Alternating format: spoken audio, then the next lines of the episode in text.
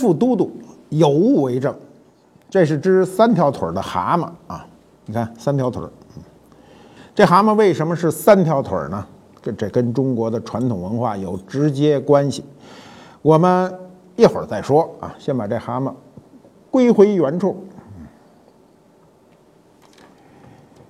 我们今天啊，今天的人呢，对稿费这个词儿呢，不是太敏感。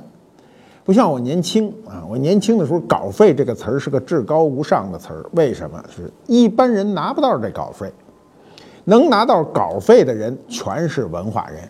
所以，谁要有一笔额外的收入，稿费就会显得比别人牛啊。今天听着稿费也没什么新鲜的。第一，你也挣不了多少钱，这稿费也没多少。第二呢，大家挣钱的途径非常多，所以也看不上这个稿费。那过去我在出版社的时候啊，都即便到了出版社拿稿费，依然是个很荣耀的事儿，要请人家吃饭的。那你要是不在出版单位，比如我最初的稿费是在工厂拿的，那稿费单子是直接寄来，通过邮局寄来的，上面写着“稿费”两个字，那所有人都知道我挣了多少稿费。拿着这张单子给每个人看，不是我给每个人看，是收发室拿着给每个人看。那么稿费这个词儿啊，是一特俗的称谓。我去出版社的时候，那老编辑啊，我说的老编辑就是上我一辈人啊，就是都是民国年间的人，他们都从来不说稿费，都说稿酬，啊，说的比较雅啊。为什么说稿酬呢？这酬啊比费高。你想想，我们今天说啊，这个。酬谢人家，对吧？这个酬谢的意思呢，就是有我感谢你的意思，这酬就显得高啊，尊重。这费呢，就是个中性的词啊，说稿费啊，稿费感觉就比较低。你比如说我们现在说这个小费啊，小费，说你给人点小费吧，就有赏赐的意思。所以酬谢和赏赐之间呢是有区别的。老编辑们呢就比较讲究嘛，所以呢嘴里永远说的是稿酬，不论多少都叫稿酬。那么稿酬呢，还有一个更雅的说法啊，这说法呢，在古代叫润笔啊，也叫笔润啊，反过来也可以叫。那我们就说这个这个称谓啊，这个润笔或者叫笔润这个称谓怎么来的呢？它为什么那么委婉呢？笔润一词呢，来自于这个《隋书》，隋代就有这个称谓了啊，这还写在正史里啊，说当年呢，这个隋文帝呢，给郑义呢恢复官爵，让李德林起草。诏书，这个起草诏书的时候还没动笔呢，就有一位官员在旁边开玩笑，就说笔干了啊，笔干了。看到这景象以后呢，这个郑义自己也说啊，一本正经说说不得以钱，何以润笔啊？就说那我呃你也没有钱，我凭什么给你写呀？就大概是这么个意思，帮着李德林啊，就帮着给他起诏书的这个人向皇帝讨要赏钱。这个隋文帝听完了以后就就哈哈大笑，很高兴，所以润笔一词。啊，就由由此而来啊，这就是说跟皇上要钱了。呃，稿费在我年轻的那个时代都是作为一个生活的补充，没有人靠稿费活着。但是在我们上一代人啊，很多老作家可以靠稿费活着，比如我们大家熟知的老舍先生啊，他就可以靠稿费活着。我第一篇小说呢是三十五年前发表的，三十五年前呢，当时发在中国青年报上。啊，基本上是整整一版。那时候那个报纸就四个版，全国就几份报纸，你可见影响力之大啊！我拿了多少钱呢？拿了六十五块钱啊！这我这个印象深刻，因为头一次拿稿费嘛。六十五块钱在我那时候大约是俩月工资啊，差一点俩月工资。那么如按照今天的算呢，一般的项目做到我当时的那个工作呢，那也就是一两万块钱吧。啊，想来想去呢，现在可能还不如过去高啊，因为当时的这六十五块钱能干很多事儿，比如我喜欢收藏的话，那买个几件瓷器是没有问题的啊。那么今天的呢，这个稿费标准啊，我们先雅一点说，稿酬标准呢不一啊，一般是几十块钱到几百块钱不等。这指的是什么呢？是指一千字。我们稿费为什么都按千字计算呢？是因为外国人按千字计算啊。外国人是按千字，因为我们的单元都是百千万，是吧？中国人有一个万的概念，但是西方人没有，千就算大数了，所以他按一千来计算稿酬。我们过去说你的稿酬的标准是多少？比如我刚去出版社那会儿就几块钱，那就值一千字几块钱。后来到我离开出版社的时候，到千字三十，就是一千字有三十块钱稿费。你如果写个万字的短篇小说，万字的短篇小说算是不算太短了，那你大概能拿个。这个三百块钱啊，就是没多少钱。那么今天按今天的整个物价水准和工资水准呢，确实有点偏低，所以能写稿子的人都比较懒，不太愿意写。今天，呃，利用稿费这一项能够生存的人，我估计是没有的。可过去有啊，过去有。你比如民国时期。民国时期的时候，这个稿费是什么标准呢？它是按银元算的啊。比如当时啊，就是民国初的时候，一千字大概是四五个大洋，四五个大洋那就厉害了。这个这个这个银元啊，在这个民国时期啊，就是一户人家有个几块大洋，这个日子就能过了，就过得不错了。鲁迅先生在他自己的日记中这样记载了。的一个确切的数字就是一九二九年这年啊，这算起来是民国十几年吧，十八年。鲁迅一年的稿费是多少钱呢？这一年鲁迅挣了一万四千六百六十四元，这这元是银元啊，元的头啊，这钱就多了去了。为什么多了去呢？我们看看当时的物价水准啊，就是在这个鲁迅。拿个记载稿费的前五年，一九二四年的时候，鲁迅就在阜成门内啊西三条胡同买下了他那个四合院啊，就是现在的北京鲁迅博物馆，花了多少钱呢？花了八百大洋。你想想，一年挣一万四千六百六十四元，才花八百块钱，连个零头啊都不到啊！就是我算了算，他平均一个月还挣一千多大洋呢。那你想想，仨礼拜的钱。平均下来，仨礼拜的稿费就能买一个大院子啊！呃，尽管那院子不算太大，今天也挺大，就能有两棵枣树的那院子啊。你看后面好像还有一棵井，还有一口井啊，一个小花园，很小。那我就想，这这个那民国时期挣点稿费真不得了啊！民国时期啊，这知识分子工资很高，跟今天有点不同啊。你比如清华的一个普通的老师，一个月能。八十个大洋啊，八十个大洋，啊，你像这个一般这个绸缎铺啊，一个普通的会计能拿多少钱呢？只拿十二块钱。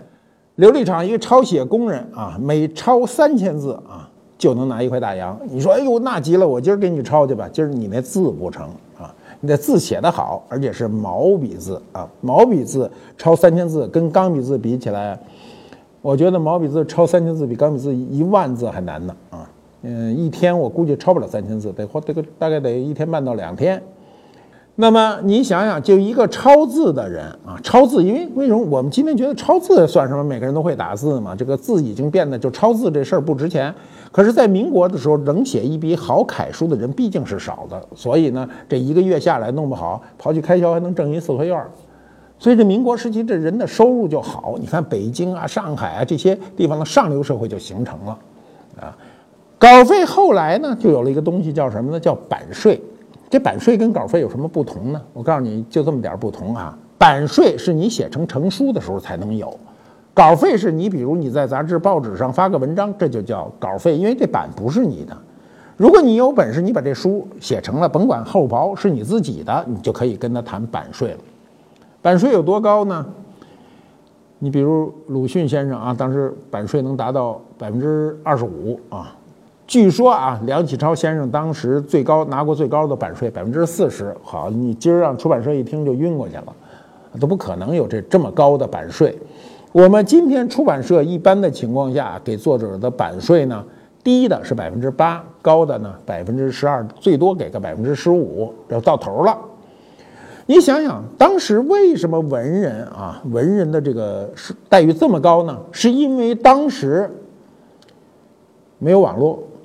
没有电视，没有这种现代化的媒介，人们获得信息基本上是从印刷品来的，比如报纸，比如画报啊，你比如那时候的北洋画报啊、良友画报啊啊，还有这个这个点石斋画报啊，那点石斋画报差不多那个新闻都是老新闻，就是你想想，他听见一新闻，他得画下来，画下来再出版，这都过去一个月了啊。那时候那画报有时候特有意思，我记得我早年翻过一本良友画报，上面写着“美人十八图”，“美人十八图”什么意思？你看你今天网上啊，各种美女什么样的都有，甭管真的假的全有，是吧？那么，美人十八图呢，是把这个美人的这个要素分开，比如说眉毛应该是这样的，眼睛是这样的，鼻子应该这样的，嘴这样的，身上手啊脚啊全都有十八张图，但他不给你拼在一块儿，然后你看这东西，你就想不起来这美人什么样，他就给了你十八个要素，你自个儿拿脑子去拼去。今天你就很容易拼，对吧？你今天电脑，你说那我把它拼一块儿不就完了吗？那时候拼不了。那么这稿费怎么计算啊？我告诉你是按版面计算的，版面字数，它不是真正数字啊。那我们说按字数说，哎，每千字多少钱？这个千字是指版面字数。版面字数呢？那么怎么计算啊？我给你讲个简单计算方法。比如这一页纸，我们说的纸不是你写的那纸，是指印刷出来的这一页。比如二十七个字一行。啊，二十七个字一行，二十八行，那那二十七乘二十八，七百五十六个字，那这一页就七百五十六。假设你这个文章占了十页，那就是七千五百六十个字，那一乘上那个你签字的价钱，马上就知道你稿费是多少，对吧？那么，比如你有时候有插图，插图他就给替去啊。有时候后面有块空空页，空上不多呢，出版社有时候不计较，也就给了你钱了。要计较，还得把这空的地方去，包括题目。过去上来先去半页，为什么前面有标题呀？对吧？那么标点符号、空格，这都是给钱的。所以啊，你看小说中很多人写小说，你看你买的那小说中间空白的地儿吧，他就写这么写：张三说啊，冒号，八就折下一行来，引号，然后说我没吃啊，然后李四说啊，冒号又下来一行，说为什么没吃？就怎么啰里吧嗦的写。为什么呢？想办法多挣钱，对吧？我见过最极端的就是写诗歌，秋天的落叶，然后啊，秋风啊，秋雨啊，落叶啊，落了下去，一个字儿占一行啊。我一看我就乐了，我说这全是来挣稿费的。那么，为什么挣这个空格稿费呢？这空格稿费从什么时候开始呢？包括标点符号呢？是从鲁迅先生，从那个时代就开始了。鲁迅先生当年啊，鲁迅先生很计较稿费的，要没有他计较，就没有后来这稿费的标准。他把这稿子给了出版社以后呢，出版社给他钱以后，鲁迅先生说：“这个你给我钱是不够数啊。”说怎么不够数啊？说这个我们都数了字数了啊，没算标点，没算空格。那鲁迅先生就什么都不说。第二回给写文章的时候，写完文章直接就扔过去了，没有标点，没有空格。那编辑一看就急了，说说您您这先生您给把这标点标出来，要不然我们怎么做呀？对不对？这个鲁迅先生就说呢，说标点又不给钱，那那你凭什么我给你标出来？你自己去剧斗吧。所以呢，那个编辑就说，那那那那您还是帮着给给剧斗一下吧，我们下回照章付费。所以从那儿以后啊，从鲁迅先生这个那儿以后。这个标点符号和空格就给钱了，嗯，一直延续到今天。你比如我们中国古代的书面语言是没有标点的，你靠你的能力是去去句斗，就是你自己去把它分开，你自己去读啊。呃，据说有这么一故事啊，说过去有个财主呢非常吝啬啊，聘请教书先生时呢，就是说呢，就就讲明说我的这个膳食啊微薄啊，像您您来教书。那与这个与这个教书先生呢，还写一字据，这字据呢就没有标点符号。这字据怎么写呢？就这字据就是合约了，说无鸡鸭亦可，无鱼鱼肉亦可，这个青菜一碟足矣。那么财主一看这教书先生写的这行啊，就是说无鸡鸭亦可，无鱼肉亦可，青菜一碟足矣，就欣然签了字。签了字以后，谁知道这一开饭呢？这个教书先生就不高兴了，就叫起来了，说你这怎么全是素菜呢？荤菜呢？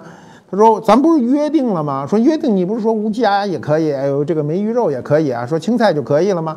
他说：“不是这意思，我这是说无鸡鸭亦可，无鱼肉亦可啊，青菜一碟足矣。”这个财主就弄得哭笑不得。这就是这个标点符号的这个作用。我们现在很关心啊，就是稿费的横向比较。刚才我们都是纵向的比较，一一比较，我们现在这点稿费太可怜了。那我们横向看着比较一下，就是我们现在啊，美国人拿多少稿费？你在美国发行全国发行的刊物稿酬一般在每个字，你看人家论字，我们论千字，一千个字计算，人家是一个字一计算，它每个字呢在七毛五美分呢到两块钱美元之间，那我们取个中呢，就是一块多钱一个字儿啊，一块多美金呢啊，我们现在最高给三百块钱一千字，那才合三毛钱一块，就差距太大。啊，差距太大，大概差我看看差二十倍。呃，美国的地方刊物一般每个字都在一毛钱美金，就是十个字一一元美金，那也很高了啊。那它签字呢，大概在呃稿费在七百五十美金到两千美元之间。那就换句话说，你在美国你要能写个千字文，千字文很不算很长啊。我的博客一般五百字，就两篇博客的量。那么你能拿到两千美金，那你就可以生活了嘛。那这个，如果你在就像《纽约时报》这样最高等级的报纸上写个千字文的稿费能拿到两千多块，那折合人民币呢就得照着一万多块钱去了啊！那你想，在中国是不可能的。中国你写一个一千字文章，嗯，撑死了啊，二三百块钱啊，所以就差距差距很大。再看我们的版税。我们版税我刚才讲了，一般情况下都是百分之十，就是马洋的百分之十。马洋什么意思呢？是指这本书的定价乘上印数。比如这这本书是一百块钱一本，我印了一万册，那就一百万，一百万叫马洋百分之十，你拿十万，抛去税收，你拿个八万八万八千八百，嗯，这个块钱就大概是八百八万多块钱啊，这个挺难的啊。那么外国版税就比较高，你比如我们大家都比较知道的罗琳啊，就是《哈利波特》的作。作家女作家啊，她呢在中国啊就拿过很多钱。她在中国拿了多少钱呢？十年间引进了她七部作品，平均每部都三百万销量。嗯，她光这一本《哈利波特》，她从中国拿走了九千五百五十万块，就这一项啊啊，不费吹灰之力啊。人家这个人家也不会写中文，是你翻译的，人拿原创作的这个稿酬拿走了一个亿啊。那么。就像他这样一个人，比中国任何一个本土作家的这个版税收入都高。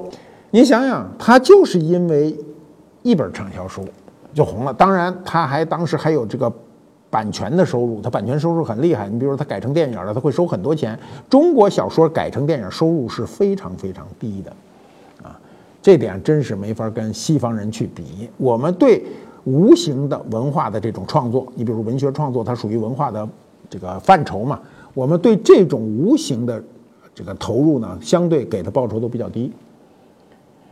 过去啊，有很多作家，老作家，我们上一代人呢，他们是可能在年轻的时候是可能通过自己的写作过一个优雅的、富裕的生活。你比如，呃，作家刘少棠先生啊，刘少刘少棠先生已经作古了。刘少棠是个神童啊，刘少棠先生这个十几岁的时候神童一夜成名，当时的。他这个的在全中国的名气远远大于今天的那些小鲜肉。你今天你说那些小鲜肉，你说很多岁数大的或者不关心的人都不知道。但是刘少棠当时在二十岁的时候，全国人人但凡有点文化的人不可能不知道他。他是中国作家协会最年轻的会员。那么他自己在他自传里就说过啊，说他的第一部的那个小说集呢叫《青枝绿叶》，得了稿费多少钱呢？一千八百元。一千八百元呢？这个今今天听着有点有点少哈。一本书小说集才给一千八，可是，在五十年代的时候还是挺多的。他当时有五本书凑在一起呢，大概拿了就是写了四年，拿了这个一万八千五百块。一万八千五百五百块呢？他因为他入党了，他要把百分之五交了党费啊。然后呢，他把这钱搁在银行吃利息，每年有个利息就有大概两千块钱左右。然后呢，他的工资就显得很高，像个高高级干部。然后他那个时候啊，他那个小院儿啊，在这个西城，我去过，他不是个四合院，是个三合院。他花了多少钱呢？花了两千五百块人民币啊，两千五百块。你想想，他写作啊，挣了一万八千五百块，这拿了大概啊，就是八分之一的钱吧左右。就买了个小院子。那换句话说，四年挣了这个钱的八分之一，等于半年的写稿的钱挣了一三合院啊。今天基本没戏啊！今天在中国，你写写下最畅销的书，你也不可能买上四合院。在中国，在北京买一四合院，这个费用太大。那么今天稿费偏低的后果是什么啊？我们先说今天的报刊啊，报纸刊物啊，创作力在下降。我因为比较关心这事儿啊，你比如我有很多过去愿意看的刊物和报纸，我都不看了。为什么？没法看。这个，嗯，这个内容很低，写的又很差。现在有能力的人都不愿意去写，为什么？这个脑力劳动啊，特别累心。我干过体力活，也做过脑力劳动。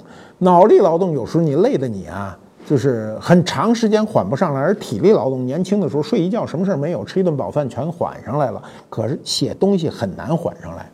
所以现在有很多刊物啊，就我知道的很多刊物非常的赚钱，但稿费依然给的很低。所以导致中国的刊物的这个有创作能力的人，经常因为有创作能力都属于比较聪明的人，经常去干别的去，啊，就不愿意再去写作。所以我倒是建议，就是这种好的刊物啊，发行量大的报纸，什么稿费应该大幅度的提高，不是一般性的提高，大幅度的提高。我们跟讲了半天稿费啊，我们再讲讲这个，就大家很关心的，就是这画家啊，书法家怎么收钱啊？他们这稿费怎么论？画家和书法家跟作家有一丁点儿不同是什么呢？是作家那稿费没有事事先说的，就是说我写文章多少钱一次，没有人这么说，觉得面子。但画家没事画家是一个手艺人，他自个儿可以把自个儿的价钱定在那儿。这东西价目表叫润格，润我们不是讲笔润吗？润笔吗？这个格呢，就是哎，就是价目表啊。那么齐白石啊。齐白石先生啊，老爷子的润格现在都有，都知道，都见过，所以你知道他当年是多少钱？当年呢，这个一九零二年的时候呢，光绪年间呢，樊增祥给他定的这个篆刻的润例啊，润例就是润格啊，就说常用名印每字三金，就是你我们不是。这个每个人过去都有个印章，以印为信嘛。你签字没人认，签字是西方人的事儿，西方人不会刻章，所以只好签字。我们呢，过去靠盖章，这名印自个儿拿着。名印呢，每字三金啊，三金就指三块大洋。那么你如果叫俩俩字啊，你比如你叫白石，你就刻俩字儿白石；你仨字叫齐白石，你得多刻一字儿，您就九金了。如果齐白石印或者齐白石章，那就四个字儿，那就给的更多。那么它上面有一个规定很有意思哈，比如它最后有这么一个规定，说字若属粒啊，每字十斤，就是你字刻的太小了，它并不便宜，它还得贵，就是你刻的小米那么大一个字儿，一个字儿就十斤啊，就很贵啊。这张这个润格呢，齐白石使用了至少十年，老爷子呀，齐白石这老爷子比较计较。比较计较，但是他有一规矩，他这规矩特别好，所以他就给写在这个他的客厅里。因为谁跟他去求画、买他的画都得进屋啊，一进屋先看你这规矩。这规矩呢，写的有意思。他说呀，卖画啊，因为老爷子是卖画的嘛，卖画不论交情，君子有耻，请照润格出钱，开宗明义啊，就是说你到我这儿来买画，别跟我谈交情，没什么交情，您给我钱就行了。你比如他还有这样的话，就是说花卉上加上虫鸟啊，一只就要加十块，对不对？藤萝上加蜜蜂呢，一个要加二十。为什么？蜜蜂难画啊。减价者，老爷子有意思，说减价者是你跟我谈价钱的人啊，跟我讨价还价的人叫亏人利己，愚不乐见，就我根本就不想见你。这老头就这么有意思。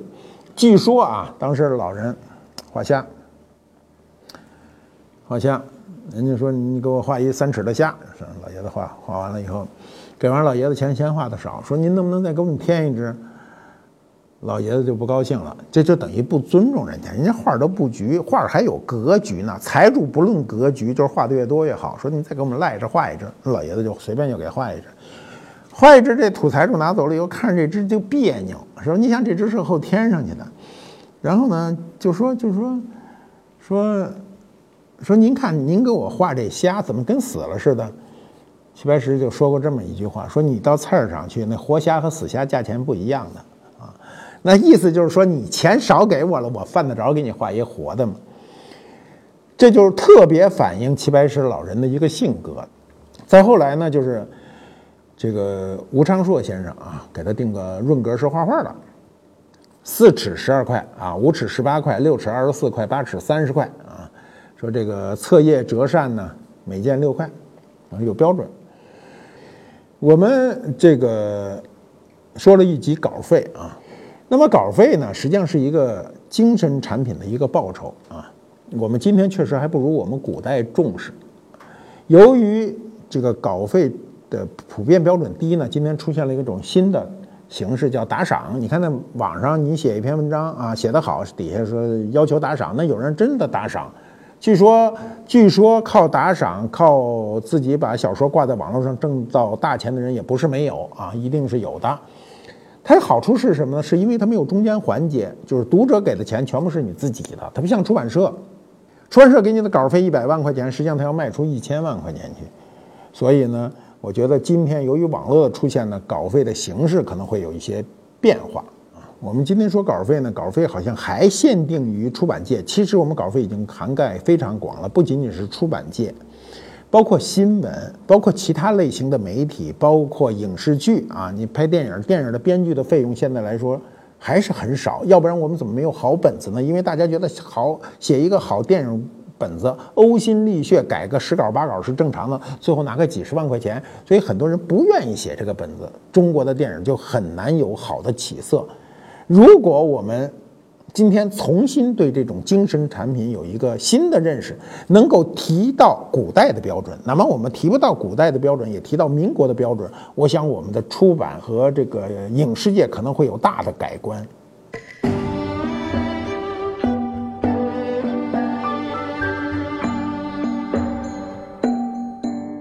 官复猫揭秘官复秀，三条腿的蛤蟆这会儿叫金蝉了啊。这叫金蝉，它怎么是三条腿呢？我告诉你，哎呀，它的主人叫刘海儿啊，刘海儿就是女的，那这块儿这头发留下来的就叫刘海儿。吕洞宾的弟子刘海儿啊，功力高深啊，降魔除妖，降服了危害百姓的金蝉妖怪。这东西叫金蝉，是个妖怪。在降服它的过程中呢，斩去一足，所以剩了啊，剩了三条腿儿。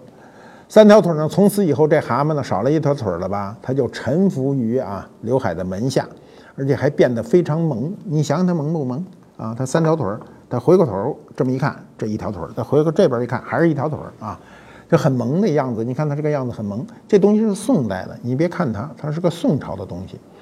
这是一个水城啊，水城，水城呢也叫水中城啊，俗称水鱼，有个小勺把水蒯出来。同时呢，这种这个盛水的啊文房，有另外一个名字叫砚滴。砚滴呢是这个地方可以把水给这个滴出来，所以叫砚滴。中间这个勺是后配的啊，是后配的。嗯，砚滴呢应该跟砚呢，嗯相伴而生啊。呃，你研墨的时候啊，如果你想控制水量，可以通过小嘴倒出来；如果需要加水呢，也可以这么去加，都可以。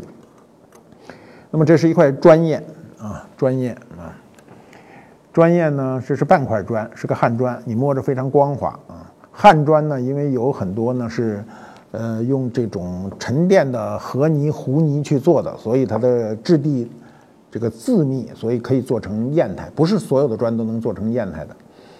那么这个金蝉站在砚台上呢，也真是啊，恰到好处。我们都说啊，刘海戏金蝉啊，步步掉金钱。按照传统文化的说法，当这个三条腿的蛤蟆啊，就变成了蝉，所以能口吐金钱，是旺财之物。喜欢观复都督的朋友们，欢迎点击蓝色订阅按钮，以后每次更新会有提醒。你也可以扫描二维码关注我们的微信公众号，订阅我们节目的粉丝，我们会不定期的赠送观复博物馆的礼物。祝你好运！